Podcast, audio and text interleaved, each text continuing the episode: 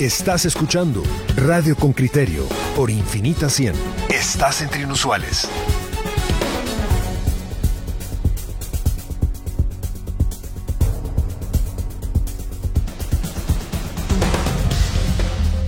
Coyuntura. Bueno, aquí tenemos en coyuntura una historia, ¿verdad?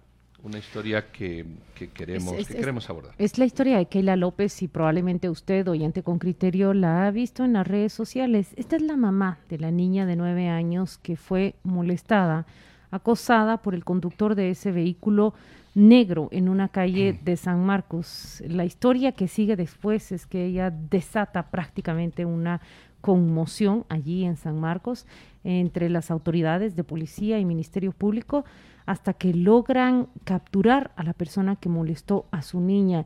Ella me ha dicho así, la rabia. Eso fue lo que la llevó a despertar de esta manera a las autoridades y al país. Bienvenida Keila López, buenos días, ¿cómo amanece usted? Buenos días, este, muchas gracias por el tiempo, por el interés en, este caso, pues gracias a Dios aquí estamos, eh, aquí, cañón aquí.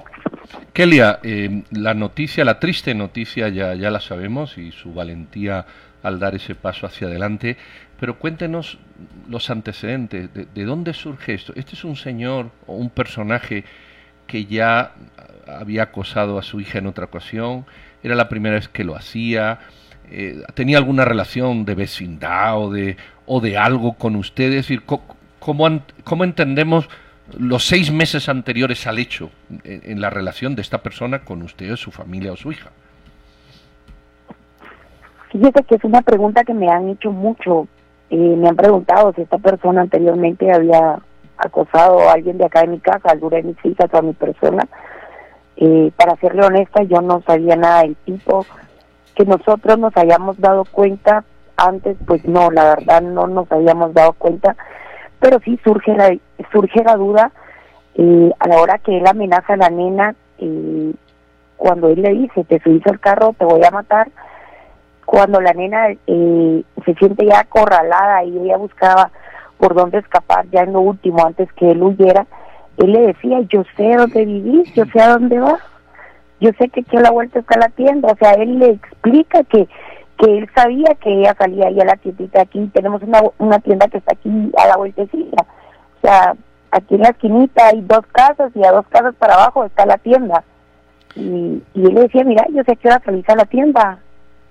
Entonces, um, sí surgen dudas, sí, sí surge el aqueo de, en realidad él sí sabía o si era una manera de él como para presionar y, y que la nena se subiera al carro, que era lo que él quería. Keila, eh, usted tiene tres hijos, ¿son, ¿son varones los otros dos? No, yo tengo una nena de 14 años, un varoncito tengo. Eh, usted, esto que vivió y que, bueno, todos admiramos que usted se haya atrevido a hacer la denuncia y que haya insistido y que de alguna manera haya forzado a las indiferentes autoridades a, a actuar, pero, pero usted esto que vivió en esta ocasión, ¿Usted ya sentía ese temor con sus hijas? ¿Usted, usted vive apenada porque le ocurra algo como esto a una de sus hijas? Eh, pues bueno, la verdad es de que siempre, siempre existe el miedo como madre, ¿verdad? Más al ver tantos casos, es por, por lo mismo de que en, en cuanto se, empiezan a presentar casos de desaparición de niños, yo les hago conciencia a mis hijas y que si en algún momento porque me toque salir a trabajar o porque yo no esté acá, eh, a ella les toca salir, pues que estén alertas, ¿verdad? Y, y precisamente pues fue lo que hizo mi hija en esta ocasión. Claro, como madre tengo miedo, eh, tenía miedo antes de, tengo más miedo ahora, eh, pero siempre les dejo claro a mis hijos que yo estoy aquí y que estoy aquí para defenderlos, ¿verdad? Para creerles, Cuéntenos, Keila, ese momento cuando su nena de nueve años finalmente llega con usted y le cuenta lo que le pasó. ¿Qué empieza a suceder con usted? ¿Qué hizo lo que hizo y que hoy nos tiene aquí conversando a nosotros tres con usted? Eh, la verdad es de que lo primero que, que yo sentía pues era impotencia. Era impotencia, lo primero que hice fue decirle a mi hija que me perdonara, hija disculpada, pues porque yo me sentía culpable de lo que le estaba pasando. Lo primero que quería era saber qué carro había sido, eh, quería ver quién había sido, quién era el que iba a bordo de ese carro y, y pues bueno, es lo que me mueve a, actuar de inmediato, ¿verdad? ¿Por qué tener que esperar yo a que venga el Ministerio Público eh, hasta ya después de mi denuncia? No, yo quería saber, yo como madre, quería saber qué era lo que estaba pasando, por qué, por qué, o sea, necesitaba saber quién se había atrevido a, asustar a tal punto a mi hija. Eh, Kelly, a, mí me, me sorprende positivamente que una niña de nueve años mm, mm, tenga esa reacción tan, tan, tan contundente, tan, tan, tan fina que la hace, eh, que hace que hoy este personaje pueda, pueda estar detenido. Eh, usted dice yo me siento culpable, pero quizá usted se debería de sentir orgullosa de tener una hija que con solo nueve años tiene una reacción mm, propia de, de, de algunos adultos. Hay adultos que ni siquiera se atreven a ese tipo de denuncias. Eh, ¿Cómo ve usted este escenario eh, en relación con una niña tan pequeña que es capaz de, de comprender la triste situación que, que, la rodea? Habían hablado ustedes antes de este tema, eh, no sé, recibe una educación en el colegio más pronunciada que en otros, en fin, ¿a qué lo achaca usted? Eh, la verdad es que yo creo que es un trabajo de casa, ¿verdad? Eh, sí, yo, yo ya había hablado con mis hijas, yo ya les había dicho de ciertos tipos de precaución. Eh, siempre les he, dicho, si ustedes ven que hay un carro que se eh, para misteriosamente a la parte de ustedes, mucho cuidado si ustedes ven que un carro se para y abre la puerta. Y yo creo que es lo primero que a la nena la empieza a alertar, ¿verdad? Porque siempre se los he dicho, que eh, ellos como, como niñas, y no solo como niñas, sino por el hecho de ser mujeres, pues, pues lastimosamente, verdad, eh, estamos como expuestas a toda esta situación. Sí, yo ya les había indicado a mis hijas, ¿verdad? Que mucho cuidado, que muy atentas a la hora de que un carro se parara y, que si ellas veían que un carro paraba misteriosamente a la par de ellas y, y veían de que abría la puerta o algo, pues que, que vieran de qué manera se protegían, ¿verdad? Por el hecho de, de ser mujeres, ¿usted cree que, que en Guatemala el hecho de ser mujer hace a la persona mm, más vulnerable? Exactamente, así es nuestra triste realidad.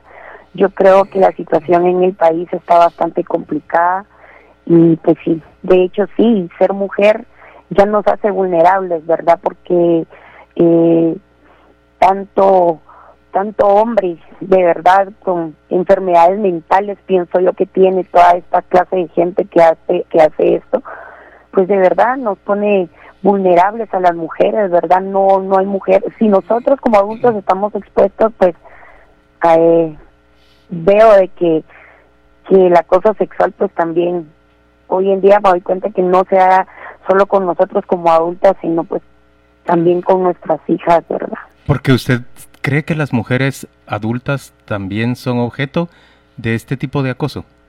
Claro, claro, claro. Y creo que uno de mujer adulta, pues, por lo menos uno puede defenderse más. mi impotencia, mi cólera, mi rabia, es que ella es una niña. ¿Qué podía hacer ella y ante un tipo? No solo dejemos eh, ya un hombre mayor de edad, y, sino todavía con, con el atenante de él venía en un carro, la venía siguiendo, o sea, si un hombre mayor ya es intimidante para mi hija, pues el que él vaya en un automóvil lo es más, ¿verdad? Keila, usted se acercó, entiendo yo, tres veces a las autoridades, no sé si a la misma comisaría, no sé si al Ministerio Público, pero la respuesta de las autoridades que en su momento la atendieron la frustró aún más. Cuéntenos qué pasó. Eso fue el día jueves. Una hora después de lo que pasa, pues me voy al Ministerio Público, ya con pruebas en mano, ya con, con el número de placa. Eh, lo que yo hubiera querido, pues no sé, que quizás en el momento si hubiera empezado a, a buscar el carro, eh, le notifican a la policía que necesitaba seguridad perimetral, pero en realidad yo no, yo no quería seguridad en ese momento, yo lo quería, lo que quería era pues que en ese momento pues hubieran salido, hubieran salido a buscar el carro, hubieran salido a buscar al tipo que andaba en el carro, eso era lo que yo esperaba. Pongo mi denuncia a las 4 de la tarde y una impotencia el resto del día, eh, notificándole a mi familia lo que había pasado y pidiéndoles que por favor si veían el, el automóvil me notificaran de inmediato eh, y pues me tocó esperar, me quedé esperando todo jueves, yo sabía que no pasaba nada, que no hacían nada, yo esperaba que me llamaran, que me dijeran, mire doña Keila, ¿qué pasó? Cuéntenos eh, algo, pero pues no, pasó el jueves, no sé si ya por la hora o, o, no sé, pero pues no pasó nada, era viernes y, y tampoco veía yo nada, pues y la verdad que mi desesperación, yo esa noche no pude dormir, así que al otro día nos levantamos y, y pues seguimos nosotros con la búsqueda, ¿verdad? ¿Le, ¿Le, pusieron seguridad al final o no? Fíjese que eh, a esa altura sí ya las tengo. Eh, en esos días, pues no. La verdad es de que no. Eh, de hecho, ni le prestaron atención así tan de momento al, al oficio que yo llegué, de que yo llevé pero pues ya a estas alturas sí tengo seguridad perimetral, eh, ya hay agentes aquí rondando fuera de, donde residimos, hay agentes al pendiente eh, llamándome si todo está bien, ¿verdad? ¿Y ha recibido usted algún tipo de amenazas después o vamos a decir que tras la captura de la persona, mm, no digo que se haya arreglado la situación, pero al menos lo han sacado de circulación para que, para que no vuelva a hacer ese tipo de cosas. Eh, ¿Qué espera usted de la justicia? Pues exactamente justicia. Justicia, yo espero solo que respeten el debido proceso, ¿verdad? Y pues yo, yo sé que hay delitos que, que son conmutables, que hay delitos que, que, que, que, me, que me explican y es que, bueno, es que no es un delito mayor, y para mí el que haya esposado a mi hija ya es suficiente. Eh, no hace falta que la haya tocado, no hace falta que la haya agredido, no hace falta que, que no la haya subido al carro. Eh, para mí e, eso ya es un agravante. Y ahora que yo sé que él tiene otros casos, ahora que con todo esto más personas alzan la voz, se atreven a hablar, pierden el miedo, con esto que se hace viral. Hay, hay jovencitas que dicen eh, que ya habían sufrido abuso, que, que sabían que, que era un carro azul, que no tenían un número de placas, que no sabían cómo identificar ante las autoridades al tipo. Muchas niñas que han tenido que revivir el dolor que sintieron, la frustración, la humillación este tipo les hace sentir, pues me da rabia. me da rabia porque cómo es eso que un tipo como él puede andar suelto. Anduvo suelto con tanto, incluso han sabido que la hija de una comerciante de la zona, del área donde usted vive, eh, también sufrió ese acoso y que él sí la forzó dentro del carro, ¿no? Eso es lo que ustedes han sabido después de su denuncia. Sí, así es. Así es, y muchas historias como, como esta que, que la conozco yo un poquito más de cerca, y pues sí, con mi hija puede haber sido peor también. Keila, usted estaba especialmente sensible cuando ocurre esto por las noticias de Sharon Figueroa, la niña que, que desapareció y fue asesinada en Melchor de Mencos, en Petén, o cree que no hay una relación entre una cosa y otra? Y de una vez déjeme preguntarle, ¿qué piensa de que haya surgido esta campaña que nos tiene a todos hablando en las casas, en las redes sociales, en los medios de comunicación? Esta campaña que dice tengo miedo sí la he visto, la verdad la he visto, he visto cómo se ha viralizado la campaña, cómo muchas mujeres han alzado la voz y, y pues es una eh, bonita forma de expresión, una bonita forma de apoyo a todas esas personas que han sido víctimas.